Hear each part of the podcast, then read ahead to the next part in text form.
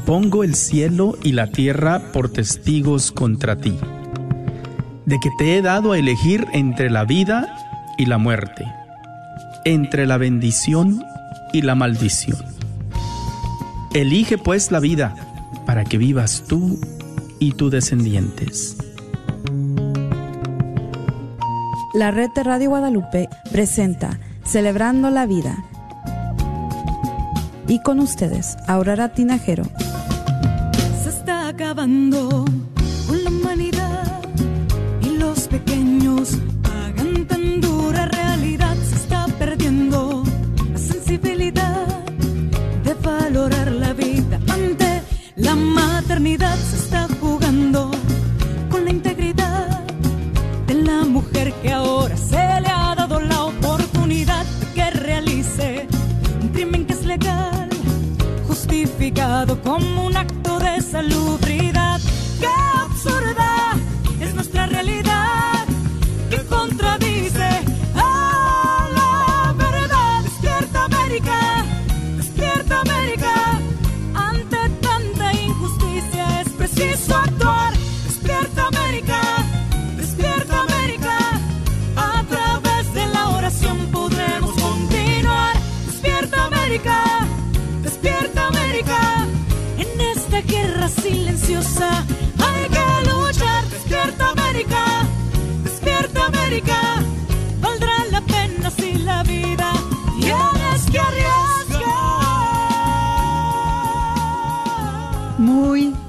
Buenas tardes, hermanos lindos, queridos. Qué placer estar con ustedes aquí con Patricia.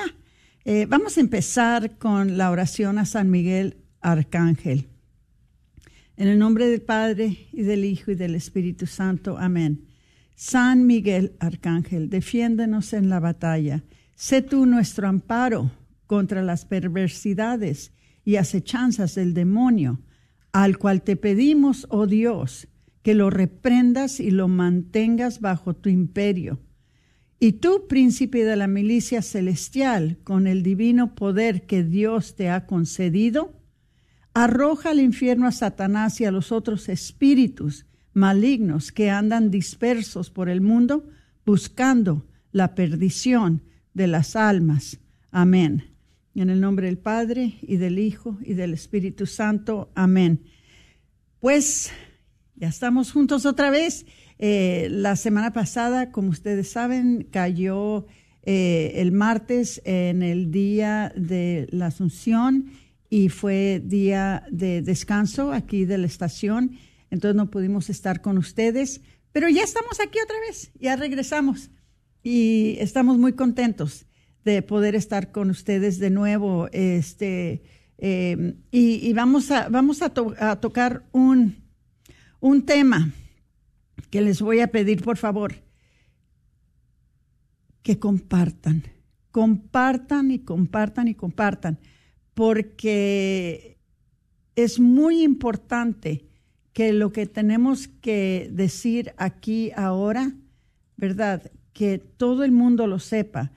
Eh, los medios de comunicación les decimos y les decimos y les decimos de que están ocultando las cosas que están pasando en el mundo, las cosas que están pasando muy especialmente en contra de nuestra fe, en contra de la Iglesia Católica, en contra de nuestras creencias y nuestros valores. Entonces, nosotros que somos parte de la verdadera iglesia, tenemos un deber y tenemos una responsabilidad de estar armados, de estar protegidos, de estar nosotros equipados con las herramientas que se necesitan para poder luchar en contra de estos, uh, estas fuerzas que están viniendo en contra de nosotros. Estamos viendo cosas bastante, bastante extrañas, bastante diferentes, pero ya sabemos que pertenecemos a una iglesia que nos trae la verdad, que nos trae protección, a una iglesia que nos ama, una iglesia que nos va a dar la victoria final. Eso lo sabemos. Gracias a Dios que estableció a un santo padre, quizá Papa Francisco. Gracias a Dios que nos dio nuestros obispos. Gracias a Dios que tenemos nuestros sacerdotes. Gracias a Dios que tenemos nuestros, nuestros diáconos y tenemos nuestras religiosas y personas laicas que se dedican a orar, que se dedican a hacer sacrificios, se dedican a evangelizar al pueblo.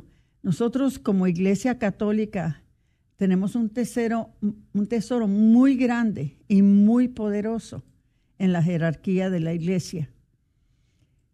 No importa que a veces caen cortos, a veces nos desaniman, a veces todo eso no importa. Tenemos que saber que nuestro Santo Padre, nuestros obispos, nuestros sacerdotes, nuestras religiosas son personas ungidas que Dios escogió para que nos dirijan, para que nos guíen. A veces lo hacen bien, a veces de vez en cuando también lo hacen mal. No importa, están ahí porque Dios los puso ahí y hay de nosotros que los critiquemos. Hay de nosotros que, que, no valoremos lo que tenemos en la Santa Madre Iglesia, en la jerarquía de la Iglesia. Gracias a Dios que nacimos o que nos convertimos a la fe católica. Parece ser imposible, pero las otras religiones no saben de esto y nosotros tenemos que compartir, nosotros tenemos que llevar el mensaje de la buena nueva a todas estas personas. Me decía una vez Patricia, una, una amiga que estábamos hablando, ¿verdad?, de que hay los tiempos como se están poniendo difíciles. Y, y, y me decía, pero Aurora, ¿por qué te preocupas tanto? No te preocupes. Me dice, porque ya sabemos que nosotros tenemos la victoria. Al final nosotros vamos a triunfar con Dios. Estamos en la iglesia verdadera. Nosotros tenemos la verdad. Nosotros tenemos la victoria al final. ¿Para qué te preocupas tanto? Y mi respuesta es, sí, es verdad.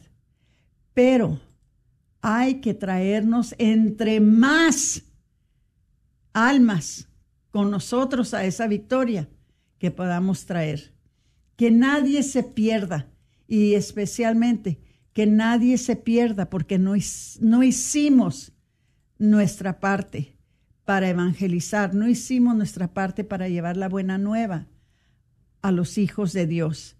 Porque créanmelo, hermanos, ay, perdón, los hijos de Dios, ay, perdón, me están hablando de la diócesis. Este, Patricia, ¿puedes agarrar el, micrófono por un minuto? Claro que sí, Aurora. Y, bueno, como compartíamos hoy, ¿verdad? De que decía Aurora que hoy estamos hablando de algo muy importante, de algo que nos está afectando y bueno, lo hemos titulado así el programa, La batalla final. Y cabe mencionar este tema porque no es algo nuevo, ya lo hemos estado escuchando pero viene muy de la mano con los temas de la Virgen de Fátima, eh, de la batalla contra la familia, la batalla contra el matrimonio y todo lo que estamos viendo hoy en nuestra sociedad. Y eso es de lo que vamos a estar hablando y cubriendo en este programa.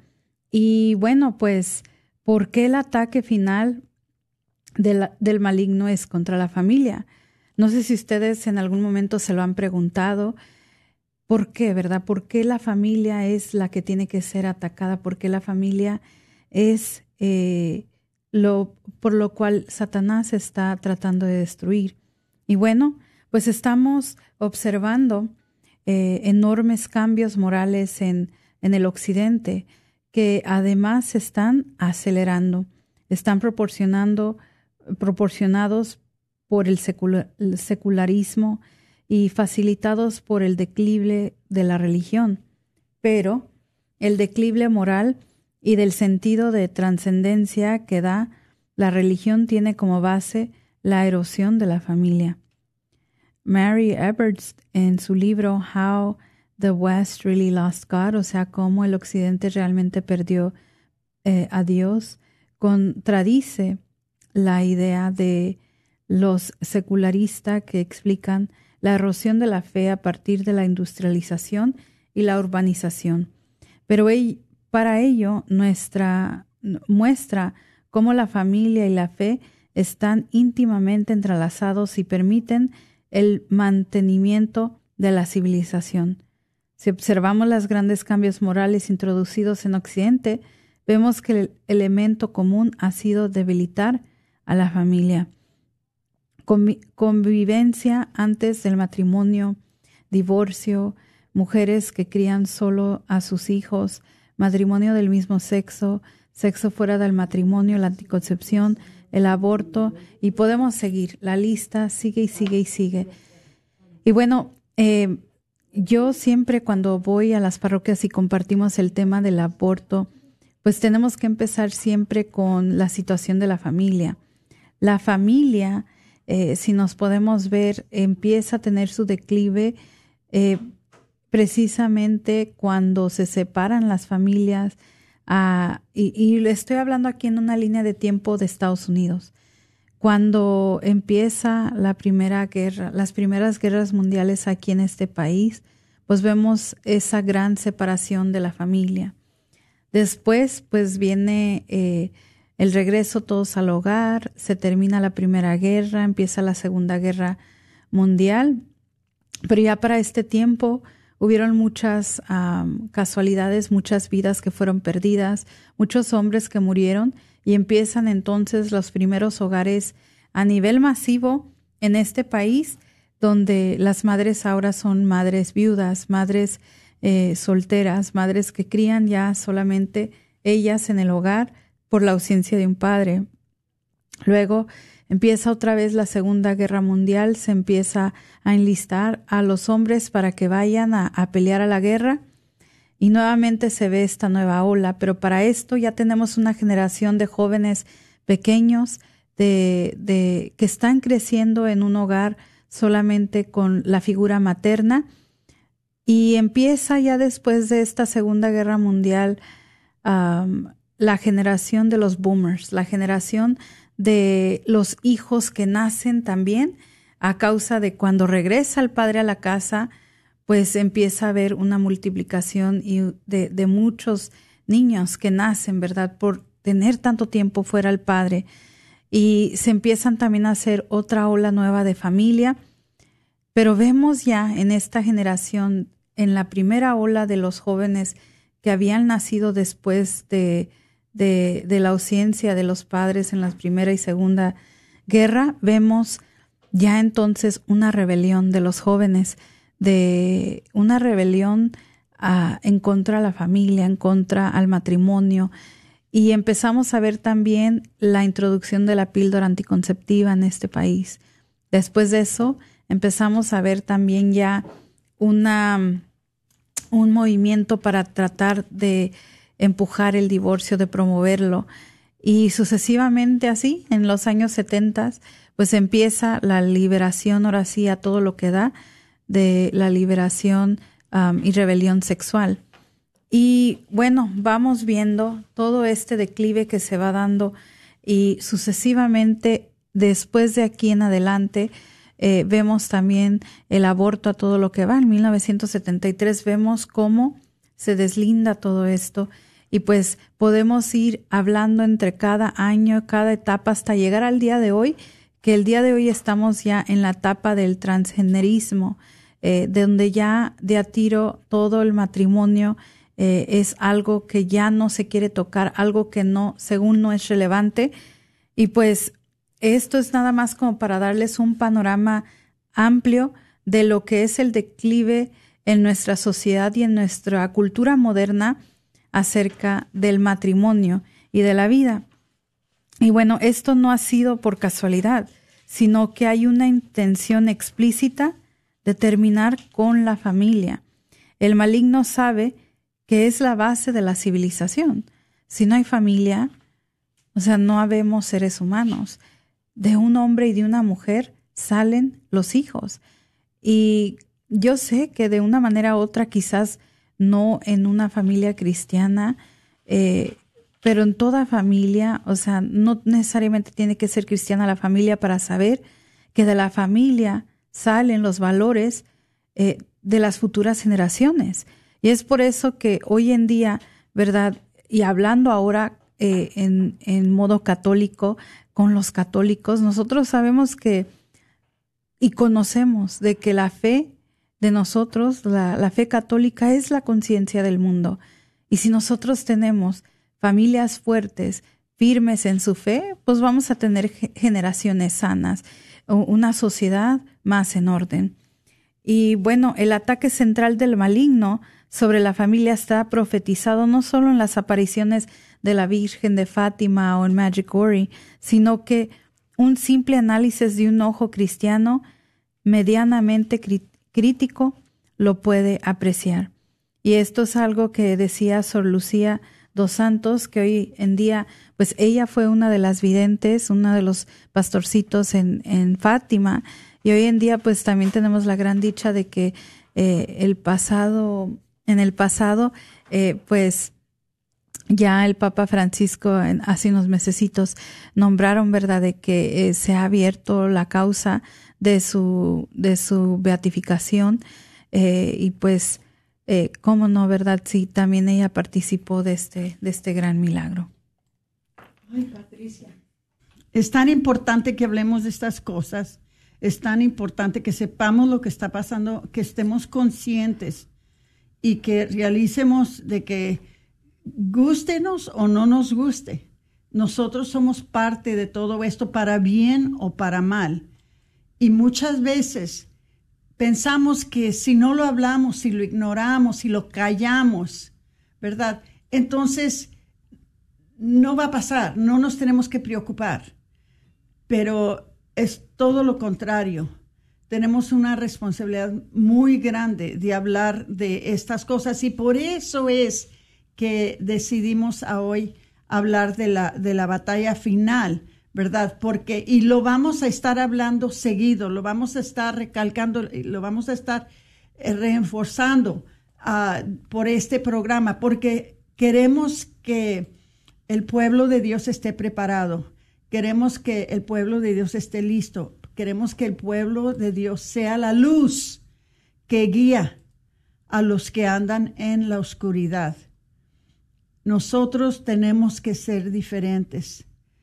Nosotros no podemos ser como el resto del mundo, no, que somos mejores, no es eso. Es que nosotros somos portadores de la verdad por medio de los evangelios, por medio de la Santa Escritura, por medio de la tradición de la iglesia, por medio de las encíclicas, por medio de, de las homilías y, de las escrituras de nuestros santos padres que hemos tenido mucha bendición desde tantos años atrás por Papa Juan Pablo, bueno, primeramente Papa ah, Juan XXIII, Papa Pablo VI, Papa Pablo, ah, Juan Pablo I y luego Juan, Pablo II y, y eh, Papa Benedicto y ahora Papa Francisco. Esos son los ungidos de Dios esos son los ungidos de Dios. Ellos son los que nos dirigen para que nosotros podamos alcanzar a ver la victoria, no solamente nosotros, sino que todo el mundo pueda. Si alguien, si alguien tiene alguna, ah, alguna cosa que discutir o algo que quisieran compartir con nosotros, pueden llamarnos. Nosotros estamos en el 1-800-701-0373. 1-800-701-0373. Entonces, uh, hubo una ocasión uh, en, en, el 2008 cuando un cardenal estaba uh, celebrando una misa en la tumba de San Pío San Padre Pío, que todos lo conocemos, ¿verdad? Y dijo él que la profecía hecha por Sor Lucía de Santos de Fátima, la que eh, allí es en donde se refiere a la batalla final entre el Señor y el reino de Satanás, donde el campo de la batalla es la familia, la vida y la familia. Les acaba de dar Patricia una explicación preciosa, preciosa sobre lo que es la familia, lo que es tener nosotros valores, lo que es nosotros eh, ser los que cumplimos con la voluntad de Dios en el mundo, ¿verdad? Las cosas que nos distraen. Ojalá que, que, la escucharon, ¿verdad? Lo que ella estaba explicando, porque estuvo precioso lo que, lo que explicó.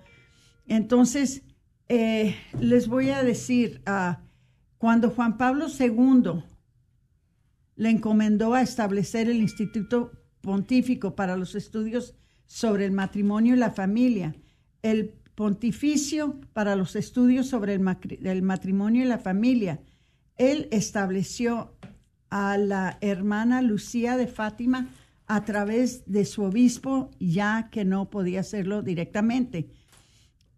Y ella, inexplicablemente, recibió una carta muy larga. E, ella le mandó una carta muy larga, ya que solo había pedido oraciones. La carta con su firma está ahora en los archivos de ese eh, instituto. Ella dice en esa carta, dice que la batalla final entre el Señor y el reino de Satanás será cerca del matrimonio y la familia. Fíjense nomás cómo estamos viviendo en tiempo primeramente, que ya las parejas no se quieren casar. Y si se casan, con la primera mirada chueca, se dejan. Con la primera eh, discusión que hay, se dejan. Rápido, otra. O rápido, otro. Y si están casados por la Iglesia Católica, no quieren ya ir y arreglar su matrimonio eh, por medio del tribunal matrimonial. No, quieren rápido meterse en otra relación con otra persona, sabiendo muy bien que todavía están casados con la otra persona, que están cometiendo adulterio. Todo eso hace mucho daño a la familia, hace mucho daño al, al matrimonio.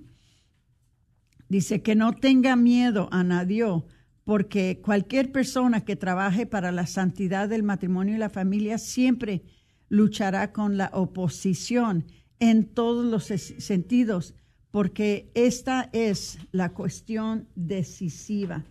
Esto es lo que en, esta manera se va a saber en qué lado estamos, ¿verdad?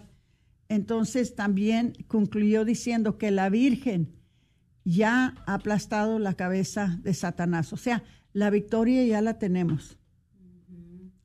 Dice, en ese sentido también comentó que Juan Pablo II sentía también que este era el punto crucial, ya que tocar el pilar de la creación, la verdad de la relación entre el hombre y la mujer, entre las generaciones. Si el pilar fundamental se toca, todo el edificio se derrumba y vemos esto ahora porque estamos en este punto y lo sabemos, y lo sabemos. Hermanitos queridos, esto no es por acusar a nadie, esto no es por juzgar a nadie, esto es para que enderecemos nuestros caminos si andamos chuecos. Esto es para que sepamos, ¿verdad? Para que sepamos que cuando hay un problema en un matrimonio, cuando hay un problema en la familia, la otra persona con quien tienes el problema, la otra persona con quien estás averiguando, el, otro miembro de la familia no es el enemigo. No es el enemigo. Y no lo puedes ver como el enemigo. Ya sabemos quién es el enemigo. Con esa persona tú solamente tienes que eh, confesarte, reconciliarte y amarse. Por mucho mal que te hagan, tenemos un deber de amarnos. Acuérdense que dijo el Señor, es fácil amar a los que nos aman. Es difícil amar a nuestros enemigos, pero eso es lo que tenemos que hacer. Eso es lo que nos... Miren, piensen ahorita, piensen nomás en sus cabecitas lindas. Hagan un inventario en sus cabecitas. ¿Con quién tengo problemas? ¿Con quién estoy enojado? ¿A quién no le hablo? ¿Quién me cae mal? Especialmente en mi familia, especialmente entre los matrimonios. Imagínense de que esa persona no es el enemigo, esa persona no es con quien deben de estar disgustados.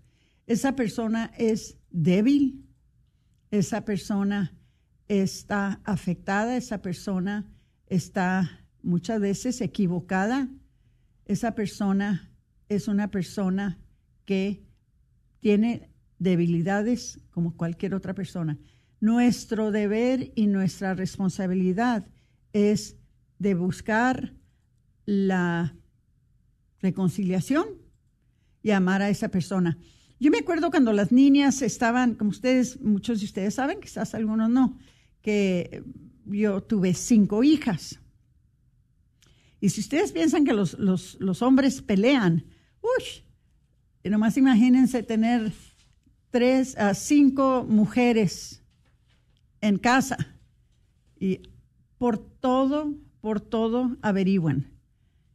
Y una de las cosas que yo siempre les decía, y se los voy a decir a ustedes también ahora, al Señor no le importa quién está mal y quién está bien.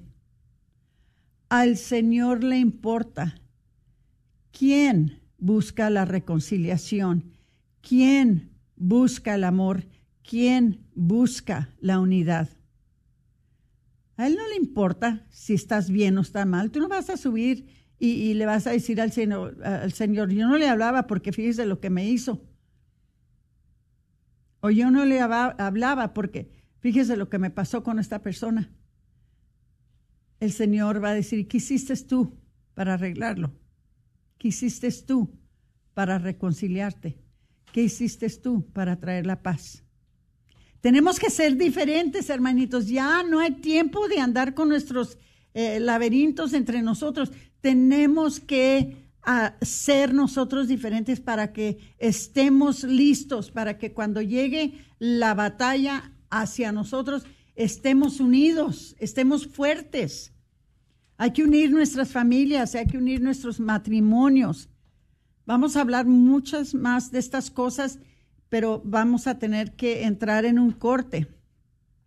Les pido por favor que compartan el programa y que si tienen algo que quieren decir, con toda confianza pueden llamarnos al 1-800-701-0373, 1-800-701-0373.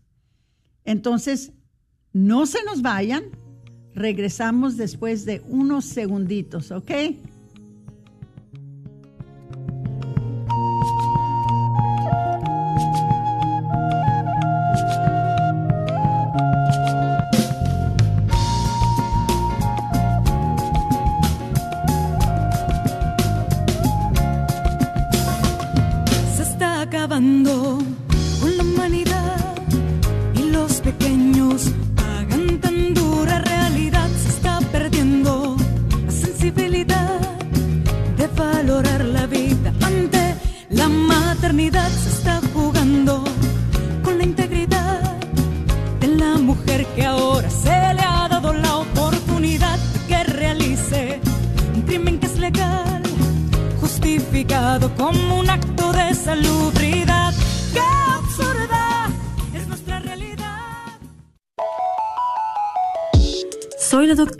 Elena Careneva, abogada especializada en las leyes de inmigración. En nuestra oficina vemos a nuestro cliente como uno de nosotros, como familia. Investigamos su historial con inmigración y con las leyes penales Después, sugerimos la solución porque parece que en 80% de los casos exitosos de nosotros, esos clientes fueron negados por inmigración o rechazados previamente por otros abogados. Si tú fuiste rechazado por otra oficina de abogados o de inmigración, llámenos al 972-446-8884. La ley de inmigración cambia constantemente. Llámenos al 972-446-8884.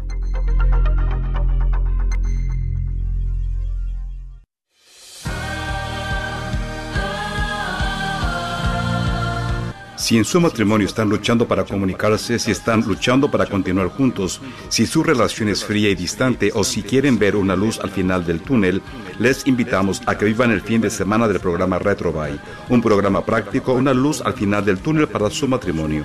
Soy el Padre Eduardo y los acompañaré viviendo este fin de semana del primero al 3 de septiembre en la Casa de Retiros de Montserrat. Para más información, hable al 1-800-966-7981. La esperanza está al alcance de una llamada telefónica 1-800-966-7981.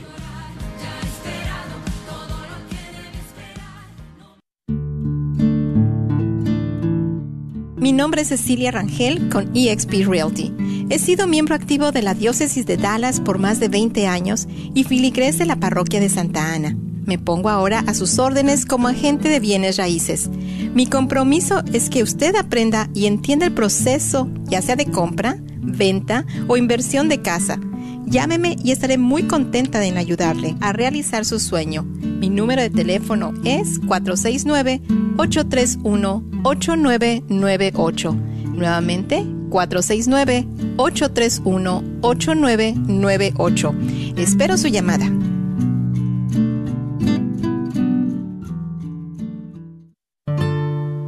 Al principio fue un alivio. Al salir de ahí, pensé que las cosas iban a mejorar. Fue como una carga que me quitaron de encima. Y luego cambió todo. Tenía una tristeza inmensa que me consumía. No podía dejar de llorar. Me arrepentí tanto de lo que hice. Me sentí tan sola y me hacía falta mi bebé. ¿Está sufriendo debido a un aborto provocado? Si es así, puede que se sienta sola, pero no lo está. Hay personas que comprenden y pueden ayudar. Llame al 972-900-SANA o vaya a racheldallas.org. No tema, todo es confidencial. Ahora han sido años, años de sentirme así. Llame al 972-900-SANA o vaya a racheldallas.org. No sufra sola. ¿Estás tratando de comprar o vender tu casa y no sabes dónde empezar? Llama a Rosa Laureano al 214-236-6736 y déjate guiar por los pasos necesarios en obtener o vender tu propia casa. ¿No tienes seguro social? No hay problema. Si tienes el ITIN, Rosa te puede ayudar a obtener tu meta. Llama a Rosa Laureano al 214-236-6736. Coldwell Bankers Apex Realtors, donde nuestra filosofía es poniendo los intereses de nuestros clientes sobre todo. Este es un patrocinio para la red Radio Guadalupe.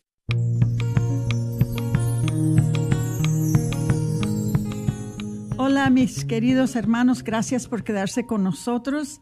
Eh, estamos hablando ahorita eh, sobre que estamos en la batalla final sobre las maneras que, que, que, el enemigo, ¿verdad?, está atacando nuestras familias y, pues hablar de, estas cosas para que nosotros podamos ser luz, ser la sal de la tierra, ser nosotros evangelizadores, ser nosotros eh, representantes de, Cristo en el mundo, ¿verdad? De que seamos diferentes y de que cuando a nosotros nos vean, que no piensen que somos mejores, porque no estamos tratando de ser mejores, pero que digan son diferentes. Mira cómo se aman. Mira, mira, mira qué unidos están. Y mira cómo viven. Mira, mira cómo viven sus familias, cómo viven sus hijos. Esto es muy, muy importante. Entonces, vamos a hablar un poquito uh, sobre cuáles son las formas en que el enemigo, en que el diablo está actuando para destruir nuestras familias. Y vamos a tocar algunos, algunas maneras en que lo está haciendo, mientras que nosotros muchas veces no nos estamos dando cuenta. Y Él está haciendo sus malobras con nosotros. Entonces, vamos a hablar, eh, porque ya sabemos que el diablo sabe que al destruir la institución de la familia, él va a destruir el tejido de la sociedad. Y una vez que la familia se destruye, se descompone, se desubica, se, todo lo que es la sociedad se cae rápidamente. Entonces, el enemigo, ¿verdad? Ha regado una serie de tentaciones para debilitarnos y para destruirnos como familia, como mujeres, como hombres, como, como jóvenes. Entonces vamos a hablar cuáles son algunas de estas cosas que Él ha hecho y que está haciendo para confundirnos, para desviarnos, para distorsionar la verdad. ¿Ok? El primero que les voy a presentar por ahora es el relativismo moral. El simple hecho de que ya no hay absolutos, no hay una moral consensuada, sino que hay una permisividad masiva, donde lo único que es atacado es la rigidez moral tradicional. O sea, si nosotros estamos tratando de vivir según el plan de Dios, entonces nosotros somos los que estamos mal. Nosotros somos muy rígidos, nosotros somos ah, lo que odiosos, nosotros no somos compasivos, nosotros no somos buenos, porque estamos tratando de vivir a según la Santa Escritura. La moral tradicional se descarta en favor del eh, individualismo, o sea, lo que a mí me gusta, eso está bien. Acuérdense que hay un hay lema que usan en, los deportes, en los zapatos, en las, las playeras que dice, just do it. Nomás hazlo. ¿Qué importa cómo afecta a los demás? Si tú lo quieres hacer, hazlo. Dice, todo lo que tiene que ver con la elección personal basada en sentimientos y no no de una evaluación con una mirada racional hacia el largo plazo. O sea, ¿qué importa cómo te va a afectar en el futuro? Si ahorita lo quieres hacer, hazlo. El maligno nos ha anestesiado principalmente a nuestra juventud. Nuestros jóvenes ahora no saben lo que es hacer sacrificio. Nuestros jóvenes ahora no saben lo que es vivir una vida moral. Quieren tener sexo, lo tienen. Quieren robar, roben. Fíjense cómo nos enseñan en, en las tiendas cómo entran los jóvenes, 30, 40 de ellos, y se roban todo lo que puedan robarse. Se llevan todo lo que se puedan llevar. Fíjense cómo en, en, los, en las calles van caminando y le quieren dar un golpe a una anciana o, a una madre con niño, dan el golpe y se van tranquilos, tranquilos, porque no tienen su conciencia formada. Otra cosa es la promiscuidad, la tentación romántica de la búsqueda permanente de sentirse bien y hallar la pareja de su vida lleva a que las relaciones amorosas no sean permanentes y maduras entonces, el cambio de pareja permanente funciona como un mini divorcio sistémico. O sea, se van de una persona a otra, a otra, a otra, buscando la felicidad, buscando lo que para mí se siente bien, lo que a mí me trae satisfacción, lo que a mí me consiente, sin ponerse a pensar de que lo que deberían de estar haciendo es buscando una persona con quien puedan guardar una relación por el resto de su vida. Ya es muy difícil, solamente entre los ancianos se ven los matrimonios de mucho tiempo. Estuve este fin de semana con mi hermano en Arizona y me bendició mucho que tienen 55 años casados, mi cuñada y mi hermano, y todavía son como unos jóvenes. Todavía juguetean, todavía se ríen, todavía se agarran de la mano. Fuimos a misa y estuvieron agarrados de la mano. Tienen todavía un amor muy vivo en su matrimonio después de 55 años de matrimonio. Esto ya no se ve entre los jóvenes. El divorcio sin culpas. Con la instauración del divorcio fácil, rápido y barato, se torna difícil permanecer casado. El maligno aplica esta eh, tentación a través de la seducción erótica y relativizar el costo de esta raptura de las familias en los hijos. Es muy fácil ahora divorciarse. El que se quiere divorciar solamente tiene que decir, tenemos diferencias que no se pueden reconciliar y es todo lo que necesitan y les, les dan el divorcio. ¿Qué importan los niños? ¿Qué importan los familiares? ¿Qué importa eh, las amistades que han fomentado la pareja? Todo queda por debajo, porque uno o el otro quiso divorciarse. La cohabitación es la norma actualmente en los jóvenes que las parejas comiencen a vivir juntos para realizar una prueba. Esta epidemia es una tentación del diablo que opera mostrando a los jóvenes lo difícil que es mantener un matrimonio. Y les voy a decir algo, que por más que no quisiera tener lo que decir, lo voy a decir, hermanitos, lo tengo que decir. A veces decimos no me caso porque porque no quiero perder mis bienes. No me caso porque no quiero tener entonces que responder por, por, ah, por, la familia. Si algún día me quiero ir, no quiero tener que responder por los hijos. No me caso por miles de razones. Es mejor vivir juntos. Es mejor estar. Y viviendo juntos, yo tengo mis finanzas, él tiene sus finanzas. Eh, yo hago lo que yo quiera hacer, él hace lo que él quiere hacer.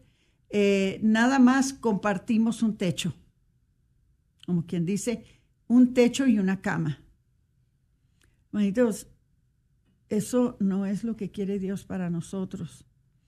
Pero las estadísticas muestran que las separaciones son notoriamente mayores entre las personas que cohabitan que entre los matrimonios casados. Claro que sí, no hay nada que los detenga, no hay nada que los una, no hay compromiso.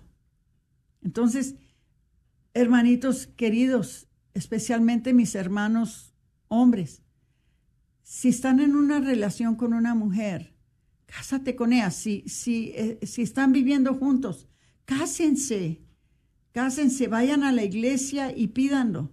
Pidan que quieren casarse. La bendición que cae del cielo cuando ustedes hacen ese compromiso de amarse para toda la vida hasta que la muerte los separe, es una bendición incomparable. No tengan miedo. Háganlo es para su bien y especialmente el bien de sus almas y para sus hijos si hay hijos de por medio. Conocí una quinceanera que le iba a llevar la mamá y el papá a la iglesia para su misa de quinceanera. ¿Y saben qué dijo esa quinceanera? No me lleven a la iglesia para la quinceanera si ustedes no van a ir a la iglesia a casarse. Si ustedes se casan por la iglesia, entonces me pueden llevar a la iglesia para mi quinceanera. Los papás se quedaron sorprendidísimos, ya tenían más de 25 años casados, pero no, pero no estaban casados, estaban rejuntados. Pues para poder llevar a su hija a la, a la iglesia para su quinceanera, hicieron la decisión de que el día que esa niña consagró su vida a la Virgen María en su quinceanera, ellos consagraron su vida uno al otro por el, por el voto de matrimonio, por el sacramento de matrimonio. Qué bonito es cuando hacen las cosas bien. Dice, de modo que la convivencia en realidad crea un matrimonio inestable. Quienes cohabitan asumen que la relación va a ser inestable y que no va a durar. No hay ningún compromiso, no hay un amor permanente. Entonces se crea una nueva normalidad por la cual la inestabilidad es el signo de la familia actual. Fíjense qué feo para los hijos tener que vivir en una familia tan inestable, ¿verdad? Y eso, hermanitos queridos, eso es fruto de lo que está haciendo el maligno para poder destruir su familia, porque nunca va a ser su familia estable. Entonces, ah, Patricia, ¿puedes tú, por favor, seguirnos con ah, hablando de otro de estos modos que el enemigo está tratando de destruir la familia? Claro que sí, Aurora. Eh, otro de los motivos eh, que el enemigo está tratando de destruir el matrimonio es obviamente por lo que estamos viendo eh, y es el, las uniones entre personas del mismo sexo. Yo siempre trato de decirles uniones porque no son un matrimonio un matrimonio es un sacramento y para nosotros los católicos una unión entre dos personas del mismo sexo casados por el civil no es un matrimonio, es una unión legal. Entonces, em, el diablo también actúa generando un déficit de comunicación en las parejas. Em, y bueno, pues en la descristalización de que el matrimonio es entre un hombre y una mujer ha llevado a darle aún más inestabilidad a la familia. Porque ¿qué estamos viendo? Que muchas personas hoy en día pues se encuentran en este dilema donde ya tienen una confusión de lo que es un matrimonio, donde hoy en día ya es común ver a un hombre con un hombre, una mujer con una mujer, y están creciendo ya las nuevas generaciones pensando que esto es un bien, cuando no siempre lo fue. Y Aurora, aquí es donde es importante, porque mucha gente dice, eh, pero es, es legal.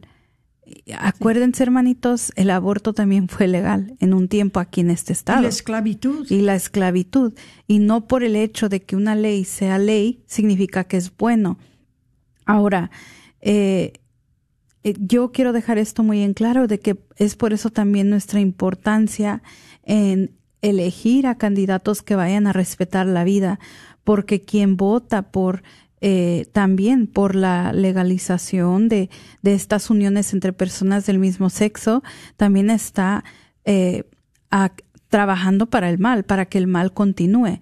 Y bueno, pues también en esto, eh, ¿por qué es que ataca a la familia? Porque la vida homosexual es de por sí más inestable, porque una conducta homosexual tiene menos expectativa, expectativa de vida, eh, hay más propensos eh, en, enfermarse, en tener enfermedades, en adicciones y problemas sociales, según las estadísticas. Además, este estilo de vida no tiene la procreación de nueva vida, por lo que atenta contra la continuidad de la civilización cuando hablamos de los cinco no negociables, por eso dentro de los cinco no negociables está las uniones entre personas del mismo sexo. ¿Por qué? Porque atentan contra la vida, porque nunca habrá vida en una unión homosexual. Ahora, otro punto que está atentando contra la familia es la falta de la apertura a la nueva vida. La orientación hacia el bienestar material el hedonismo y el e-, egocentrismo llevan a muchas parejas a posponer o eliminar definitivamente la posibilidad de tener hijos. Y eso se, está viendo comúnmente por todos lados, no solamente en Estados Unidos, en todo el mundo entero. Es una plaga que se ha deslindado de que las parejas han adoptado, pensamientos comunistas de que la familia pequeña vive mejor.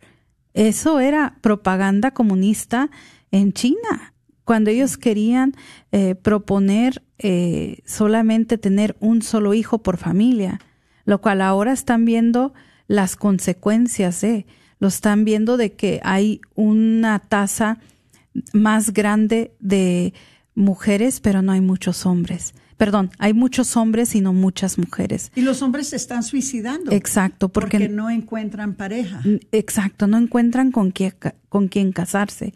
Entonces, eh, siempre lo he dicho, ¿verdad? Estos pensar de que la familia pequeña vive mejor son eslogans de, de propaganda comunista y que tristemente países latinoamericanos han adoptado y nos hemos dejado llevar por esta idea de que la familia pequeña vive mejor y esta es una mentalidad anticonceptiva que es promovida por el maligno que quiere destruir la civilización humana. Eh, Patricia, eh, podemos ver claro que no, no tengo tiempo ahorita de dar mi testimonio, ¿verdad? Pero podemos ver simplemente en mi familia y en la familia de, mi esposo. Mi, mi, suegra tuvo 19 hijos naturales y adoptó al último, que fueron 20.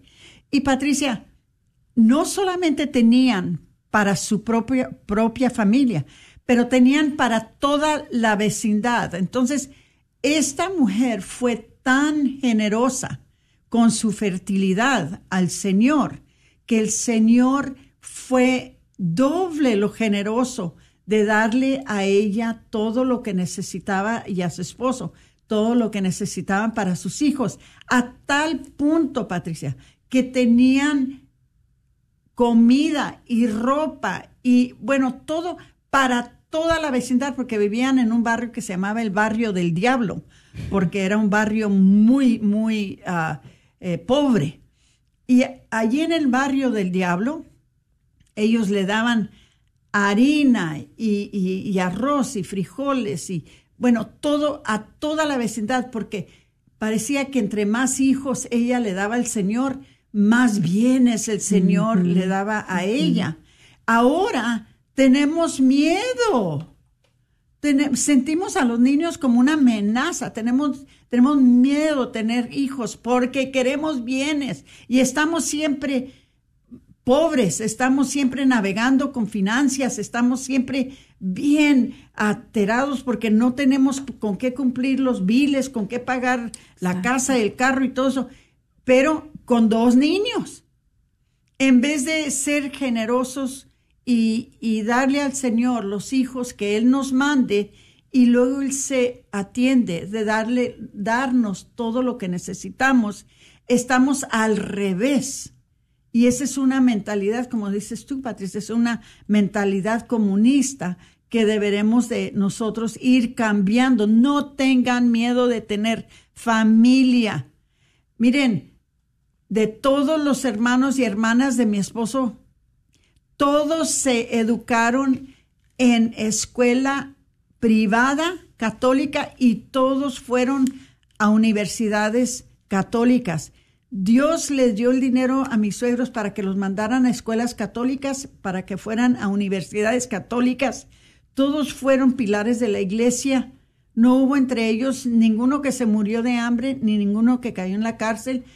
Al contrario, pero ahora tenemos tanto miedo de tener hijos porque queremos el carro bueno y la casa grande y, poder ir al, al, salón de belleza y, ay hermanitos, vamos cambiando esto, esto nos está haciendo mucho daño. no, y Aurora, y esto pues, eh, como le decía, esto es egocentrismo que hemos dejado entrar en nuestras familias.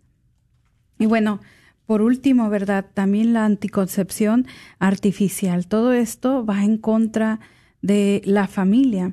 Ahorita lo estábamos hablando, ¿verdad? Eh, la familia pequeña, eh, la homosexualidad, pero ahora vamos con otro, ¿verdad? La anticoncepción hormonal artificial.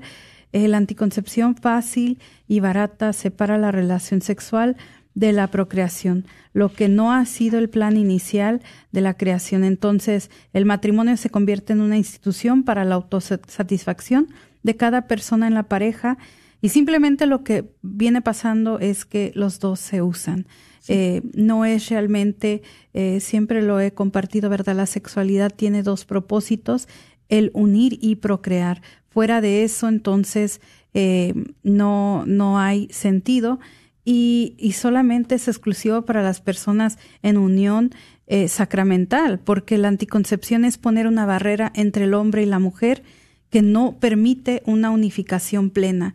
Eh, yo invito, ¿verdad?, a las personas que quizás nos estén escuchando en este momento, que también están participando de la anticoncepción, a que lo retiren, lo confiesen, eh, busquen asesoría, porque es un gran pecado estar casados sacramentalmente y estar usando anticonceptivos, llámese la píldora, llámese eh, condón, lo que sea, todo eso atenta contra la vida y merece ser confesado y realmente eh, es una ofensa contra el matrimonio. Aurora, estamos llegando ya al final, nos quedan solamente un minuto y bueno, pues le quiero dejar el micrófono para que comparta y cierre este programa. Bueno, eh, quedaron dos puntos que no alcanzamos a darles, que es el consumo de la pornografía. Por favor, si están consumiendo de la pornografía, busquen ayuda. Hay ayuda, llamen a la diócesis, llamen a la estación hay ayuda si están, si están adictos a la pornografía y luego también la falta de comunicación entre las parejas. Eso es algo muy importante. Tienen que comunicar, tienen que hablar, tienen que discutir para que se puedan arreglar los programas. Eh, estamos viviendo en tiempos muy difíciles, estamos viviendo en tiempos que nos están dividiendo, que nos están consumiendo con, con toda clase de mentiras, con toda clase de distorsiones sobre cómo es que nosotros debemos de vivir el plan de Dios en la familia. Hermanitos, nosotros, como les digo, tenemos nosotros el tesoro de la Iglesia Católica que tiene todas estas enseñanzas, que tiene todo lo que necesitamos para, saber cómo vivir eh, en tiempos como estos.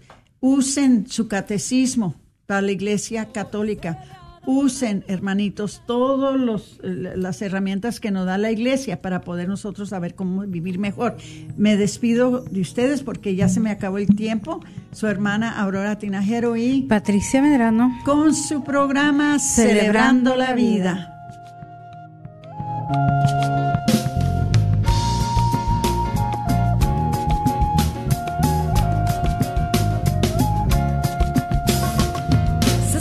Acabando con la humanidad y los pequeños pagan tan dura realidad. Se está perdiendo la sensibilidad de valorar la vida ante la maternidad. Se está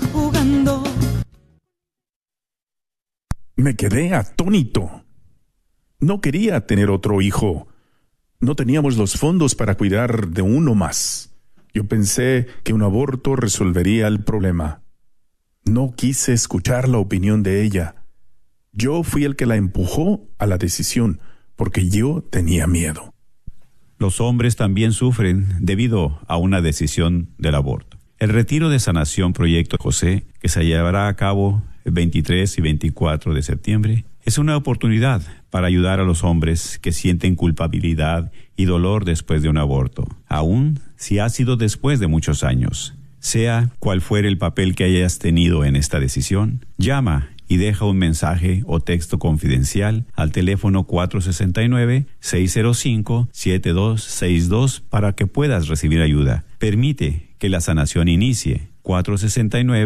469-605-SANA.